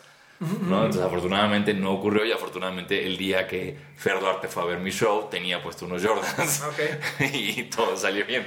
¿no? ¿Tú te consideras coleccionista? Sí, sí, sí. Colecciono. No diría que colecciono tenis, pero sí colecciono jerseys. Ok. Jerseys de deporte, sí, de, de- de- de- en general. Sí, colecciono. De- A pesar de que no eres tan clavado en el fútbol, te he visto que tienes unas Sí. joyitas por ahí. Sí, sí, sí. Me, Sí, sí, me sí. gusta mucho el, el jersey futbolero, me, me gusta el- el- los viejos más que nada. Como encontrar sí. el de un jugadorcillo vie- así retro, me encanta. Porque esos sí son cazarlos en, en eBay, buscar que no sean piratas de Hong Kong Ah, claro. y cosas así. Entonces disfruto mucho coleccionar el, el jersey. ¿Cuál es el jersey por el que más has pagado y el tenis por el que más has pagado? Odio esa pregunta. ¿El tenis por el que más he pagado, retail o reventa? Ah, reventa, Ah, sí. que, que desembolsaste. El, el- el tenis, pues ya lo platicamos ahorita en la comida, son los Trophy Room 5 de. Jordan. Y el jersey por el que más pagué. o sea, es que tiene que ser. A ver. Yo recuerdo que hubo una época en que los jerseys también subieron mucho de precio, porque Sí. últimamente ya no valen tanto, pero Es que depende. Cómo, o sea, por ejemplo, la página esta de Classic Football Shirts. Depende mucho de qué jersey. si- aunque te tarden tres meses en llegar. No, güey, llegan en chinga Sí. luego. Sí, hay- yo, hay- yo antes compraba y tardaban años en llegar. Es que yo tienes, también. tienes- no tienes razón. yo Tienes antes de comprar Sí. tenis también yo coleccionaba jerseys. Sí, sí, es que yo empecé, luego me empecé a poner bien exquisito y pagaba el shipping rápido. Ah. y ahí se te llegaba en cuatro días. Sí, sí, sí. Pero, Este pobre tío. no, perdón. Pobre. Eh, no sé cuál es mi jersey más caro porque tengo... O bueno, no más caro, pero igual que tú digas, este es el más chingón. Es que, por ejemplo, me acuerdo... Ah, mierda. Pagué muy... Es que... Uno de Beckham de la... Del Mundial de... No, si fue Mundial 98 o Euro 96. Ese salió caro. Luego compré... Cuando la Fiorentina sacó sus primeros uniformes con Lecoq, compré los dos y también estuvieron caros. Pero no... O sea, como que la- los, los que tengo, o sea, como el de Gascoigne, el de Cantona, el de Beckham del triplete, no, no me salieron tan caros si son originales, ¿no? Como que fue alguien en eBay que era como de, bueno, sí los estoy vendiendo, pero no me interesa tanto ganarle lana. Entonces, no sé, y de básquet, pues no existe, digo, no hay, no hay tanto. O sea, hay Michelanés, ¿sabes? Creo que me compré una, sacaron una edición de Año Nuevo Chino Claro. de los Lakers, tengo el de Shaq, y ese fue caro. ¿no? Eh, Ah, sí, es caro, es caro. Sí, Michelin es, es- caro. No tengo nada auténtico. No, nunca me he comprado ese jersey de 300 dólares auténtico de tal jugador o tal Ok. persona. Yo sí lo hacía. No, está bien, qué chido. No, yo nada más de repente siento, o sea, para mí es como, güey, necesito la réplica, no, no, no el, el, el original. Los de béisbol luego son caros también, entonces creo que los de béisbol que he comprado. Pero no, no tengo. Es que no hay como un jersey que yo diga, mierda, este me costó muchísima lana. Como que todos han estado relativamente ¿Y de accesibles. jerseys, cuál, perdón, ¿cuál te gusta más usar? ¿Fútbol, básquet? O sea, que digas, estos son los que... Es que básquet, es como- básquet el factor sin mangas es difícil. ¿no? Como que a huevo tiene que ser verano, a huevo tiene que estar como. A un rato. Exacto, bien armado con algo, no tengo que estar tan gordo. Y, mientras que- y el de fútbol lo que tiene el problema es la sudada. ¿no? Que te la pones y como traes plástico puesto, a las dos horas ya te está Esa horrible. dry fit. Exacto. ¿no? A ver, estoy muy orgulloso de haber conseguido los de Nigeria del Mundial. Uh, E- Ese jersey de Nigeria, estoy... es muy bueno. Sí. Lo relanzaron ahorita, ¿no? Que Sí, está sí, el- sí, sí. Relanzaron todo el kit, los pants, las chamarras, todo. Yo quiero el baratito, el que dice Nigeria. Naya. Bueno, exacto. Sí, ese. Ese está bueno. Sí. No, no, el que dice Nigeria, claro. en eBay de 10 dólares. Eh, ¿Tienes segundo firmado? Sí, tengo un jersey de Argentina firmado por Batistuta. el- un jersey de Jason Williams firmado por Jason, así un jersey de Jason Williams firmado por Chris Webber, así rarísimo estaría, ¿no? Pero no, el de Jason Williams, de White Chocolate, y uno de Camerún firmado por Eto. Órale. ¿Y te los pones esos? ¿Los No. firmados? Eso O sí. sea, me los ponía, pero ya, ya con las firmas ya se los buenos, los están enmarcados. Un par de tenis. Ajá. Sí pedirías que, o sea, que, que, que tú sabes que vas a usar lo que te gusta. Sí pedirías que te lo firmara, no sé, el diseñador, el jugador, etcétera. Mm, depende. O sea, si es un jugador al que quiero O sea, si un. Sí, sí, la verdad sí. Sí, porque sí, sí sería yo de poner unos tenis firmados como de pieza decorativa en mi, en mi casa. Sí lo haría. La verdad sí. A menos que sea un tenis, algo que ya ni imposible de conseguir o y. Sí, exacto. ¿no? Ahí fírmame la caja, Tinker. ¿No? Como- pero sí, sí lo haría. Es que siempre hemos tenido esa discusión, ¿no? De, de si firmas la caja, si firmas el tenis. Yo honestamente, digo, soy muy mal ejemplo, ¿no? Ajá. Porque realmente, pues tampoco es que use todos. Pero sí me causa conflicto ver. O sea, tengo dos pares firmados por Tinker. Uno Ajá. lo tuve que volver a comprar, el otro no lo he comprado porque está muy caro. Ajá. Pero sí me gustaría volverlo a comprar. ¿Cuál es, el, sí- ¿Cuál es el caro? Uno de estos Roger Federer que sacaron de Ajá. el Jordan 3, Sí. el Black Cement. Ya. Entonces sí fue así como. Y, ah, y fue bien chistoso. Digo, no, digo, la entrevista es contigo, pero. No, por favor. la- eh, cuando vino Tinker a México, Ajá. yo traía puesto ese par. Entonces, como me quedaba de frente a Tinker, Tinker dijo: Por ahí yo vi un Vapor de Jordan. Y yo así, eh. Y dijo: Ah, préstamelo.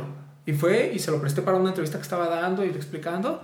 Entonces, ya cuando nos dijeron, no, pues fórmense para firmar los pares. Fue así como, Ya no, ya, ya lo, ya lo usaste, ya llegó, ya lo, ya lo enseñaste, va a firmarle. Ah. Y fue así, pero nunca, conscientemente nunca fue así como de, verga, ya no lo voy a poder usar. Claro. Porque decía, me va a valer verga, lo voy a usar, ¿no? Total, pues es una firma. Pero después dices, no, sí tiene cierto Sí. valor sentimental, ¿no? No, lo entiendo. A mí, justo eh, cuando me. El jersey firmado que tengo de Batistuta no fue porque yo conocía a Batistuta. Ok, ok. Fue porque Marion Reimers se fue a cubrir la Champions y iba a cubrirlo al lado de Batistuta. Ok. Cuando me dijo eso, le dije, Ay, ¿te puedo llevar un jersey para que me firme? Sí. Y el jersey, mi, el jersey que me vino a la mente, yo tengo de, el de Fiorentina que dice Nintendo, que es ese pinche jersey noventero verguísima con Batistuta atrás. Y dije como, ay no, pero ese sí lo quiero usar, es un gran jersey, no quiero que me lo firme Gabriel Batistuta. y ya me acordé que, a ver, güey, tienes como cinco de Argentina, agarra uno de los que sí jugó y ya, y se agarré uno de Argentina noventero y ya mandé ese y ya ese firmó. Pero sí me pasó lo mismo, como de no quiero que lo firme porque sí lo quiero usar. Sí. ¿A quién te, quién te gustaría que te, que digo, independiente de tenis, o sea, ¿hay un jugador que te gustaría conocer?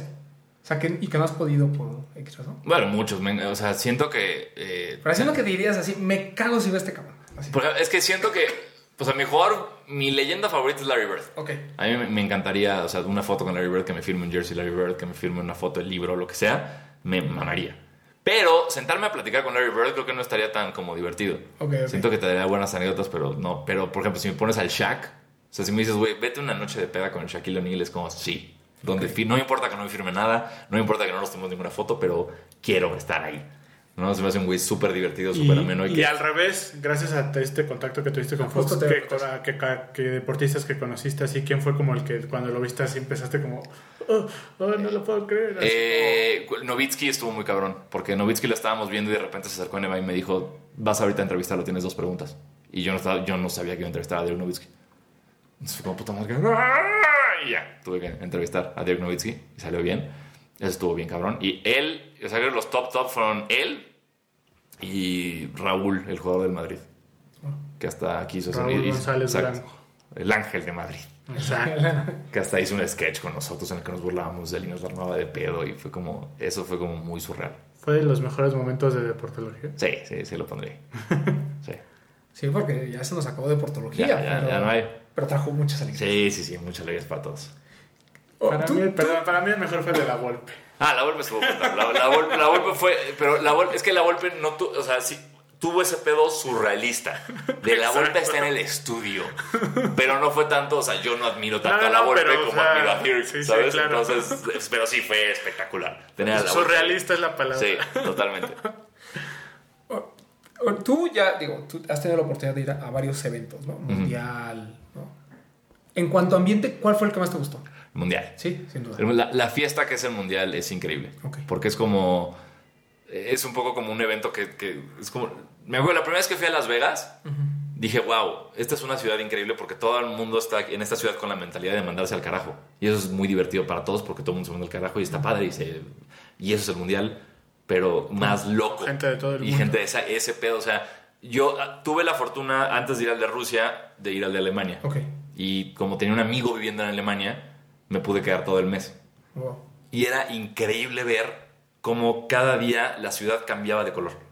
¿No? Por los jerseys, por la gente, los equipos que juegan ese día en la ciudad en la que estabas. Era, ah, wow, y la fiesta y el todo, el como que quitan leyes durante el mundial, como ya pueden beber en la calle, los antros van a cerrar más tarde, no hay dress code para entrar, puedes entrar como quieras vestido a los bares y a los antros. Con tus jerseys. Exacto. Por- por- para eso las tengo. Entonces, todo eso, el mundial como fiesta se me hizo una cosa muy, muy cabrona. ¿Te emociona el de Norteamérica? Eh, no, se me hace una estupidez dividirlo en tres países. Aunque tengamos cuatro partidos de México, es como, ¿por qué? O sea, si los Juegos Olímpicos, que son todos los deportes del mundo, son en una ciudad, no en un país, en una ciudad, ¿por qué necesitarías tres países para un mundial? O sea, sí se supone que se van a expandir a más equipos, pero sigue siendo factible hacerlo, digo, perdón México, pero háganlo solo en Estados Unidos. Claro. ¿no? Ahí hay infraestructura, la MLS está durísimo ahorita, cada vez hay más punch. Aquí, pues bueno, es- tenemos lo que se necesita. No sé si hay mucha infraestructura fuera de los estadios grandes como para realmente mundial y así. Pero yo, yo hubiera dicho como, ¿por qué O estamos sea, por economía, infraestructura, organización, bien lo podría hacer solo. Totalmente. Y lo dijo Maradona y lo dijeron todo el mundo como de, güey, Estados Unidos podría solo. Y claro que podría solo. Claro. No entiendo cuál es la movida ahí de FIFA para hacerlo así. A mí se me hace no el mejor de los planes. O sea, sí que padre, va a haber tres, cuatro partidos del Mundial en México. Pero no quiero tres, cuatro partidos. Quiero el Mundial, güey. Seamos realistas, si aunque fuera en Estados Unidos, medio México iría. Claro. Y yo y quiero la final en el Azteca, güey. No quiero nada más que me toquen partidos de primera ronda. Entonces, creo que... Irán, Sí. Checoslovaquia. Qatar, así, Qatar. contra Irán, porque aparte ya va a haber equipos, sabes, que no tendrían claro. por qué estar, pero en fin, eh, sí creo que no, no es necesario dividir el mundial en tres países. Regresando al tema de los tenis. Vamos. ¿Qué era lo que veníamos, creo? Sí, pero la verdad es que siempre que viene Diego, eh, nuestras De- pláticas siempre son básquetbol, comida, otras miles de cosas, ¿no? Bien. ¿Cu- ¿Cuántos pares de tenis tienes? Eh, como 75. No tengo, no soy tan, no soy... Hay que rascar el último programa porque eran menos en aquel. Ah, totalmente. Sí, Sí, sí, sí, claro. no, no, no, de ese programa hoy ha aumentado muchísimo. Ah, no, y, y además me acuerdo que había dicho, no, ya solo voy a comprar. Sí, sí. Sí, no, estoy idiota yo. Cada, cada que digo ya no voy a comprar, compro siete pares más.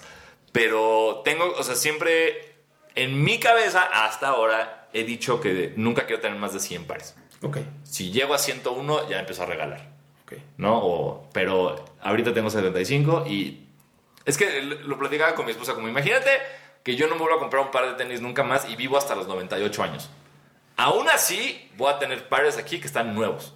O sea, sí, van a haber pares listos para usarse a la perfección. Entonces, me hacía un poco también ya, entiendo, entiendo, Jaime, entiendo la colección, todo, pero hubo una parte de mí, un adulto interno que salió un momento a decir, hey, ¿qué tal si ya no, qué, qué tal si te das cuenta que no es necesario?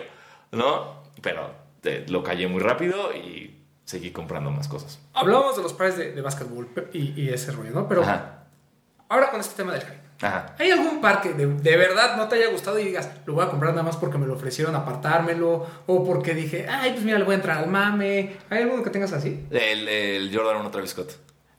O sea, realmente no crees que es wow. No, incluso, eh, o sea, ese fue como entrar a la rifa. Hace mucho que no me meto una rifa. Ent- Entré a la rifa, ganaste la rifa, como, ay, qué bien. Pero ahí está, no me, lo voy a poner, no creo ponérmelo, no sé si lo voy a, no creo revenderlo porque no soy de esos, pero Sí, ahora, e- eso de hace mucho que no entro en una rifa eh, es, es chistoso porque pues, ¿cuándo fue la última vez que perdimos? Hace un año, ¿no? Que estábamos en lo de los, Sean los- Waterspoon. no los este los Timberlake, los tres los, Ah, los sí, yo- sí es cierto. esa fue la última a la que entré como Sí, sí. Porque, oye, o sea, Como simple mortal. No, y, y no me refiero a hace mucho no entré en una rifa y me lo regalaban. Simplemente como que dejé de entrar y luego me di cuenta que con los off-white estaba muy difícil. Entonces, como que pues también no- dejé de entrar a rifas. No fue como dejé de entrar a rifas porque me los mandaban gratis. No, nada más dejé de entrar. Porque, digo, para la gente que nos está escuchando, está viendo, eh, Diego no estuvo en la famosa fiesta esa del Travis Scott, pero ganó otra vez el Scott en la rifa Exacto. digital como cualquier otra persona. Sí, así es, como, como mortal. De hecho, ahí estábamos ahí. Y, y ustedes me metieron a la fila, gracias. No Perdón. digas eso, porque.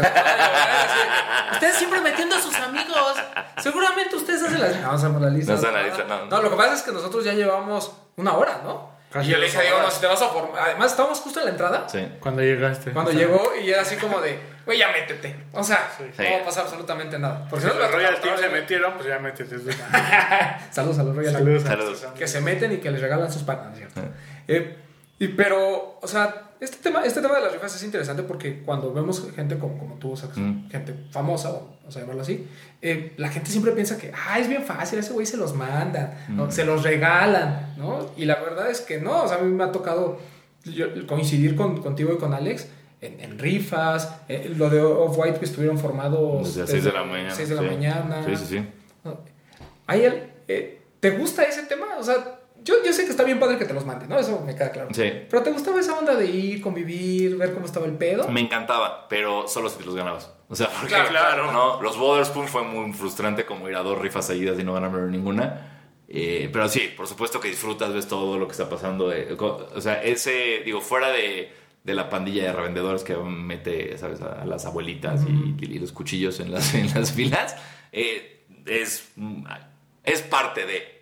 Ok. No como es parte del fenómeno. O sea, si quieres, te- es como pues estás empezando en el- tienes que ganarte tu lugar de alguna forma y parte de eso es entre- estar formado desde las 6 de la mañana, estar en rifas, estar al tiro, estar viendo los drops. Entonces sí, sí, sí, yo, a mí me gusta. Ok. ¿Ahorita tienes un par en mente que quieres comprar? El que estoy esperando este año, los 11 Bread. Ok. Los 11 Bread en diciembre, los tengo como de este a huevo en lo que queda del año. No sé qué más qué pase de aquí entonces. Eh, los 5 de Michigan que iban a sacar me llamaron porque no tengo tenis amarillos. Ok. Fue como, me los- si se puede, me gustaría probármelos y ver qué onda, pero no sé qué voy a hacer. Eh, a ver, eh, ¿ustedes tienen algún drop que venga que importante que no me acuerde? Pues puede ser, no sé, el Travis Scott Low. Nah, no, Travis Scott y yo. Ya, fue- vale. A mí solo me gusta el Cactus Jack 4, el azul. ok. El- fuera de eso. No eres de Yeezys. No, nada, nada, nada. Nada de No, porque ya nos explicó lo de los crocs, ¿te acuerdas? eso. Ah, sí. Pero cuéntanos esa analogía, por favor. No, nada, o sea, yo eh, siempre dije que, o sea, lo que ha hecho Kanye con Adidas lo odio. Se me hacen unas pantuflas asquerosas que no tienen onda, no tienen nada. Y siempre el, el- la, el argumento cuando esto, pero bueno, ¿sabes lo cómodos que son? El boost es cabrón. Y era de, ok, eso es el, el mismo argumento que dan de los Crocs. Entonces, es- esa es mi postura ante, ante los Yeezy, ¿no? Y aparte, Kanye, no me cae bien. Ahí, Ya, no. Ahí está, por ejemplo, de lo que decíamos ba- de básquet, los Yeezys de Nike me encantan, pero Kanye me cae tan mal Que no los compré. que sí los compraría, pero Ok, sí, ok. ah, porque son de él. Ah, ¿sabes? ¿Pagarías por uno? no, O sea, no, ahorita no. o sea, es- ¿tiene- ¿tienes un límite que digas, yo nunca voy a pagar más de mil dólares por un par? pensaba, pensaba que lo tenía, y ya, o sea, yo hasta ahorita con los, los Ok. Trophy Room rompí mi límite, pero... O sea, siempre como que nunca quise llegar a pagar doble dígito por un par de tenis. ya cruzaste. Y esa ya crucé esa barrera. Bienvenido. Y, y sé que lo que viene va a ser mucho peor. Pero sí, o sea. Quiero pensar que jamás voy a gastar. Ya ahorita tengo que subir la vara. Ya quiero pensar que jamás voy a gastar más de 15 mil pesos en un par de ¿Y tenis. por qué te animaste? ¿Por qué si dijiste, ay, van tanto? Pues estabas pedo. Una estaba pedo. Dos, había sido como. Justo fue. Me puse pedo. Fue después de grabar el ñam ñam de Hooters. Ok. Entonces Ok. traía como todo este rush de ya se acabó de portología. Festejar. Este, sí, entonces llegué a la casa como muy feliz, como que padre. Entré y dije, ¿sabes qué? Me De, merezco. de portología estuvo cabrón, me merezco. Me Aquí, aquí está mi finiquito.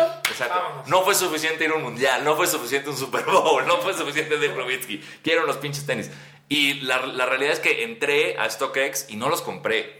Metí una subasta. O sea, metí un bid que en ese momento fue lo que más que pedían, que no era tan descabellado. Pero esa semana me estuvo llegando un chingo de mails y Sí, notificaciones de ya no eres el highest bid, súbele. No me importa. Y no lo moví.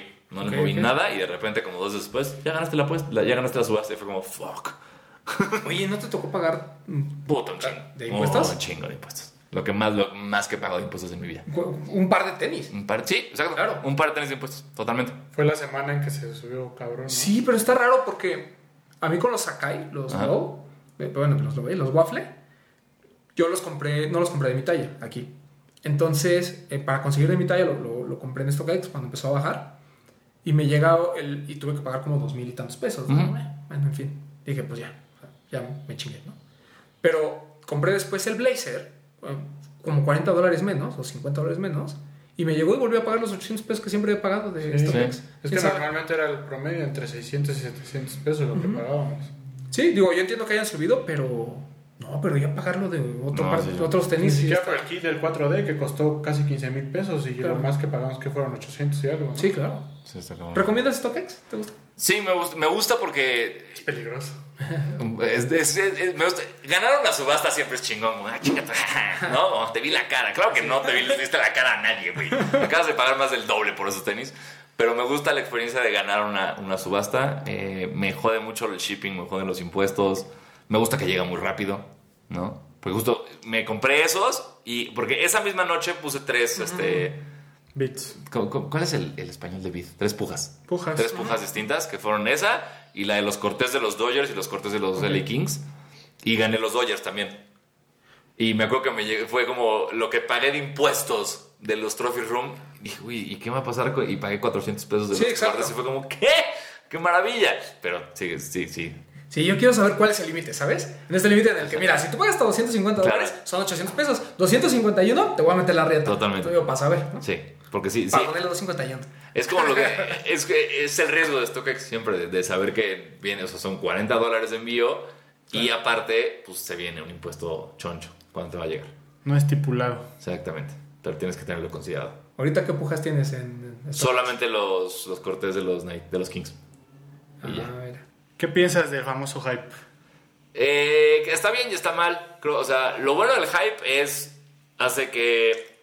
Bueno, lo bueno de que el hype esté creciendo así en México hace que tengamos más acceso, hace que, que, que los, las marcas grandes nos vean como un lugar donde hey, ahí manden más, más piezas de ese modelo, ¿no? Entonces, eso es bueno. Pero pues también te da justo este pedo de güeyes que se dieron cuenta que así pueden sacar mucha lana, que no les importa nada y que pues nada más son delincuentes ahí formados, agarrándose a madrazos en, en la- en las filas eh, para vender un par a- al 600% de lo que cuesta.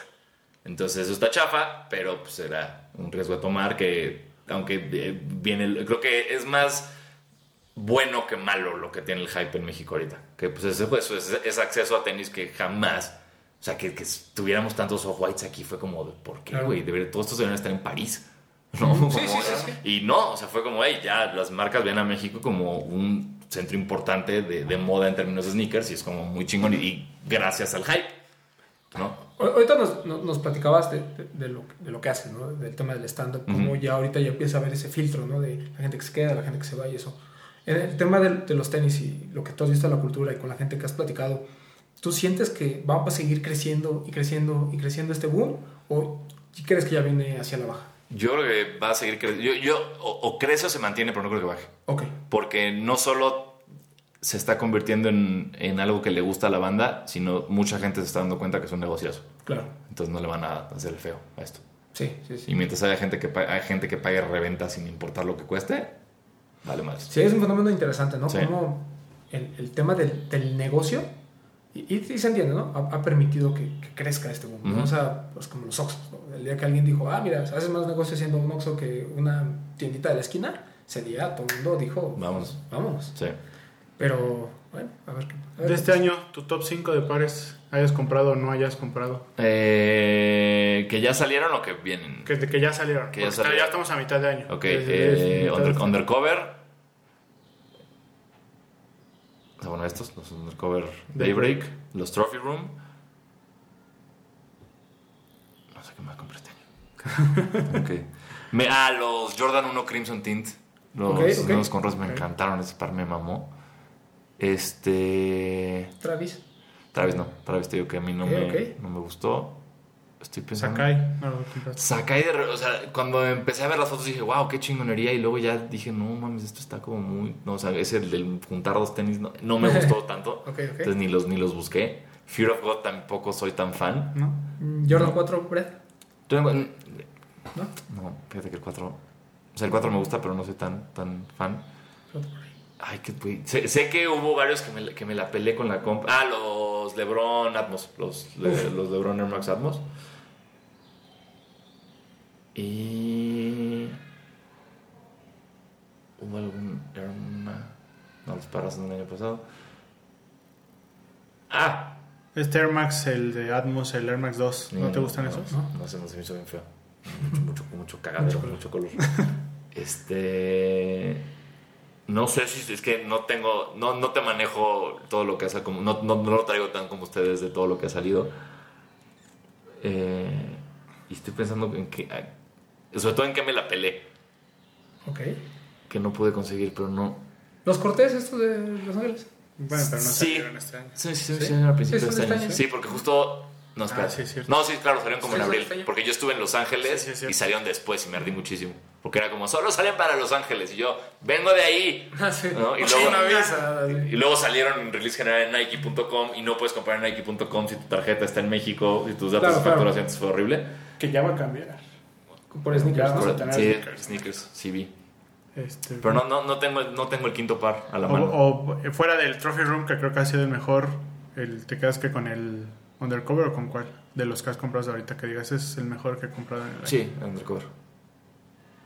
¿Te gusta esta onda de estas marcas que yo digo, yo no compro ropa undercover? Ajá. ¿no? Pues, aparte que es cara, no- como, como que no va con mi estilo, ¿no? Y es de los ninjas del 2030. Sí. Sí, exacto, de vampiros del futuro. Ajá. Este, ¿te está gustando esto que está haciendo Nike? De juntar este tipo de marcas muy, no sé, muy conceptuales, y hacer un par de tenis, etcétera. Mientras el par esté chingón, sí. Ok. O sea, porque ¿cuál?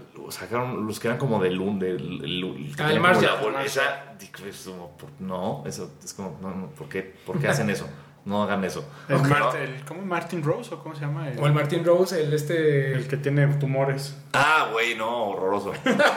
Sí, no, no, hay, hay cosas que siento que pues está bien siempre empujar el límite y ver hasta dónde llegas como en términos de innovación y así, pero, o sea, un, ejemplos bien logrados, no sé, son Undercover, son Acronym, son algunas cosas que sean, y otras cosas no, en mi punto de vista no han salido también, inclusive muchas cosas of White para mí son horrorosas. Los de correr ahorita que tienen los piquitos verdes. Ah, ¿qué- sí. qué- Sí, qué? ¿Qué, qué pedo, no? Y No. luego solo para mujer. Exacto, y los Air, los Air Force azules, nada más como de, güey, ok. dejen de timarnos, o sea, sí, lo entiendo, pero paren. O sea, tú básicamente compras lo que te gusta. Sí, sí, es, es, eh, eh, es extra, es raro que yo busque algo nada más por el hype. Ok. A menos, o sea, sí podría verle de repente algún valor como un, un asset para que me saque de pedo en unos años.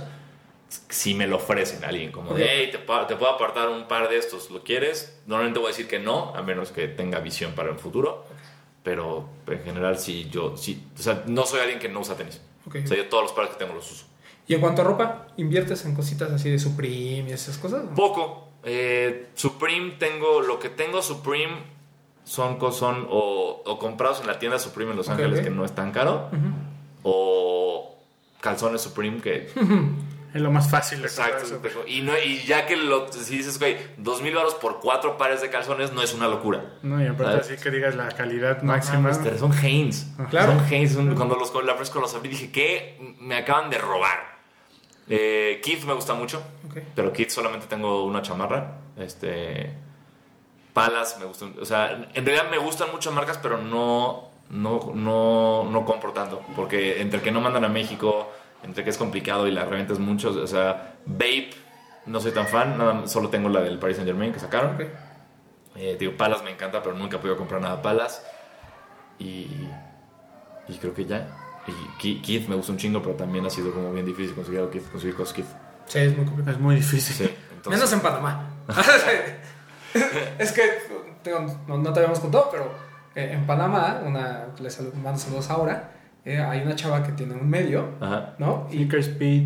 PTY. así es, entonces, eh, eh, curiosamente allá, a los como outlets o a las pacas de allá, llegan muchas cosas de kit. Mira. Pero te estoy hablando que cuesta una chamarra 6 dólares, ¿eh? Wow. Así. Y así de, wow. eh, conseguimos y cosas así. Hola, soy Diego San. Hola, ¿qué tal? Eh, soy L.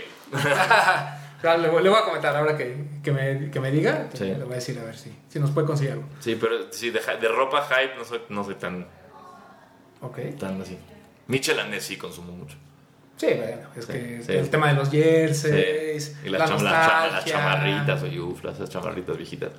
Yo ya, ya estamos, ya, ya te Yo antes de cerrar tengo una duda existencial. A Ok, bueno. ¿Va a aparecer algo que sea mejor que un chocotorro? Ah, ok. Ah, yo también tengo esa pregunta. ay, Claro. ay. ¿Crees que aparezca algo que sea mejor que un chocotorro? Que, mira, estaría- que, que una marca de tenis me lleve a, a hacer unos, un, un modelo de chocotorro, estaría bueno. Ah, es mira, esa, veamos porque llegué a Rosa. El, quinto par del año para mí son los New Balance de Jaime León de Orec. Es Joya. brutal, brutal. ¿El que trae amarillito o el otro? El, el de la lengüeta rosa. Ese. No mames, qué cosa tan bella. Eh, Y tan cara. Sí, también. Me hago que me quedé dormido para intentar comprarlo en, en el site y luego fue, a ver cuánto está en los StockX. No, sí, no Sí, arriba de 500, No ¿no? está. Sí, sí, y subió y ha estado subiendo. No sé si habrá algo mejor que un chocotorro. No lo sé, no puedo dar el spoiler ahorita porque, no, porque yo no sé, yo no sé a dónde me va a llevar esto. Es un experimento que yo empecé y no sé en qué va a acabar. Entonces, Pero ya- la respuesta ha sido muy interesante de la gente. ¿no? Sí, exacto. Yo no esperé que fuera tan. O sea, que sí, o sea, que tanta gente me odiara tanto por no escoger a su pastelillo. eh, me sorprendió mucho y que estén atentos, que estén atentos. Sí. ¿De dónde sacaste esa mierda del unicornio? Güey, me la, di- la, la compré en una tiendita. Ok. Porque pasé a una tiendita y dije, ahí la venden. Ya, chingue su madre, me habían hablado. Yo desde el nombre hubiera dicho no. Yo al contrario, desde el nombre dije, esto va a saber delicioso. Ah, O sea, ¿sí? Sí. Es que en mi cabeza fue, vamos a comer un arco iris. A nubes Ah, y colores. Exacto, es perfecto esto y cállense a la mierda. Si me está escuchando quien hizo ese maldito pastelito, nos vemos en el parque un día un sábado y nos partimos el hocico, En ¿ok? la glorieta de insurgentes, Exacto, como lo hacemos contra usted los diga, donde usted diga, nos vemos y nos rompemos el hocico. Eh, ¿Te has puesto una edad en la que digas, eh, yo después de los 40 ya no lo, ya este pedo de los tenis, eh? Creo que se va a dar solo, creo que no puedo poner esa edad. O sea, creo que de por sí ya puedo chaborruquear duro en muchas cosas. Entonces, no sé. Creo que depende de cómo envejezca yo, porque tú de repente ves gente ruca que dices no se te ve bien esto y gente ruca que dices sí se te ve muy bien eso. Claro. Entonces, si todo sale bien, por mi estilo y por cómo soy, etcétera, se me seguirá viendo bien eso. Pero no lo sé. O sea, tal vez en algún punto paso a usar Sketchers. Y será muy triste para todos, pero, Pero muy fel- cómodo. Y muy feliz para mi espalda baja. No lo sé, si yo Montana puede, porque yo no. Claro. Entonces, no lo sé. ¿Tus Lakers pasan a playoffs? Sí, sí, ahora sí, ahora sí, ya lo canto. ¿Zion es lo que esperamos? Zion sí, Zion, Zion dudo mucho que sea una decepción. Zion va a ser un- algo muy cabrón. Porque sea Nuevo Orleans. Sí.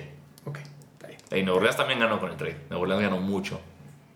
Ganó mucho. ¿Sí? Sí, Nueva sí. Orleans va a ser un equipo importante el próximo año. Yo creo que no se quedan con Lonzo Ball. Es el único que yo creo que está, tiene ahí un asterisco, pero todos los demás creo que es. Sí. Josh Hart, a mí me parece que es. Ingram está a dos años de ser top 10 de la liga. Sí. Sí, ojalá regrese sano. Sí. Muy bien. Bueno, ya fue un Qué placer plática tan aquí con, agradable. No, hombre, gracias a ustedes. Diego. Un comercial, shows. Ah, este, claro, este, bueno, chequen eh, las fechas de mi gira, eh, chequenlas en diegosanasi.com. Eh, estoy en redes como arroba sananasi con Z y doble S, podcasts, este, Basquetera Feliz, todos los miércoles a la 1 de la tarde, Amigotes, todos los martes a las 11 de la mañana, Sanasi Entiende, todos los jueves a las 4 de la tarde, en todas sus plataformas, eh, eh, búsquenlo, chequenlo y es mejor que un chocotorro, en mi Instagram todos los viernes en algún momento del día, depende de, qué- depende de qué hora pueda. Pueden enviar sus sugerencias. Eh, claro, mientras no sean, ya dejen de mandarme el dálmata. Ya hice el dálmata, fue el primero que hice y perdió. Acéptenlo, vivan con ello. Yo, el Kinder de Liz estuvo muy cerca. Estuvo cerca. Que los, más, los más cerrados han sido Kinder de Liz y Chocorroles. Claro. Chocorroles fue muy complicado que perdiera el Chocorrol. Yo cuando perdí el chocorrol dije, esto ya vale verga. Sí. O sea, no va a haber otro. Sí, por eso me da mucho miedo hacer el mamut. Porque el mamut también va a estar duro. Ah, pero... Pero, pero- Spoiler alert. no sé, no sé. O sea, digo, es que el mamut te tiene que gustar mucho el tema de la galleta. Sí. ¿no? O sea, si te gusta mucho el tema de la galleta, ya, está del otro lado. Pero si no, como pastelera, ya. A mí me encanta el mamut. Ah, mami, Pues no se, lo, no se lo pierdan. Sí, no. El roco no. No, el roco está. Por favor, por favor, el roco. ¿Ya, ¿Ya lo hiciste con Twinkies? Lo hice con submarinos de fresa. Ah, fresa, tomo. un horror. no, no. No. No es lo que hagan. La, la otra vez vi que estaba el empaque de los Twinkies, pero ahora los hace obviamente Marinela, ya no son de Wonder. Entonces dije, ah, pero no me acordaba si ya lo habías hecho. Sí, que, que ya es Twinkie con U. Ya no es con W. Ah, sí, exacto, exacto. Ah, bueno, es que. Y, y no soy, son la misma empresa, yo no sé cuál problema legal hubieran tenido, pero. Sí. eh, supongo que en Estados Unidos tiene alguien más el registro, pero bueno. en Así es. Diego, muchas gracias por estar con nosotros. Gracias a ustedes. Un gustazo. Un placer. ¿Algo más? Nada, un placer, una plática muy amena y pues siempre es bueno tener a, a buenos invitados, sobre todo amigos, y creo que estuvo muy bueno. No, y miren que ya venimos de una plática de la comida Sí, y de claro. varias cosas. Eh, siempre es, La plática tras, con la cámara apagada es aún mejor. Eh, Claro, no, este, yo encantado de que esté Diego aquí. Es una persona que nos cae muchísimo, que nos cae muy bien, que queremos muchísimo, que ya había estado con nosotros. Creo que no repetimos la mayoría de las preguntas. Sí, no, no, creo que lo hicimos bien. Sí. Estuvimos platicando mucho de, de deportes y eso es lo padre, ¿no? Que podemos platicar de, De otras cosas además de los tenis. Y bueno, ya sabemos que el- hablamos de tenis y nada más, pero la presencia de Diego creo que ameritaba Claro. otras cosas. Entonces, pues, ya dijo, síganlo en sus redes, síganlo en los podcasts que hace. Yo les recomiendo mucho Sana Si Entiende, a mí, me parece fantástico ese, ese podcast. Pero eh, yo no soy fan de Game of Thrones ni de muchas series que hablan de amigotes, pero está bueno el programa. Y eh, Basquetera Feliz, bueno, si les gusta el básquet, no van a tener ningún problema, ¿no? Además, Diego que también le sabe muchísimo. Sí, gracias. Y pues, ya. Y no dejen de ir a los shows. Tuvimos la oportunidad nosotros de ir al cine Tonalá y la verdad es que es un muy buen show. Entonces, Ah, ya no tienes 20, si no lo han ido a ver, vayan. Fuimos, creo que poco después de que cuando recién es- esa nueva. Sí, le prometimos que íbamos a ir, sí, sí, sí. fuimos. Y la verdad la pasamos muy bien, entonces si no han tenido la oportunidad, dense. Y, muy y próximamente en su ciudad, para la gente que nos escucha de provincia, seguramente es. por ahí estará Diego. Eh, ya nos vamos, esto fue los de los tenis. Recuerden Vamos. darle follow, compartir y por acá nos vemos pronto. Gracias. Bye. Los de los tenis. Hablemos de tenis. Nada más.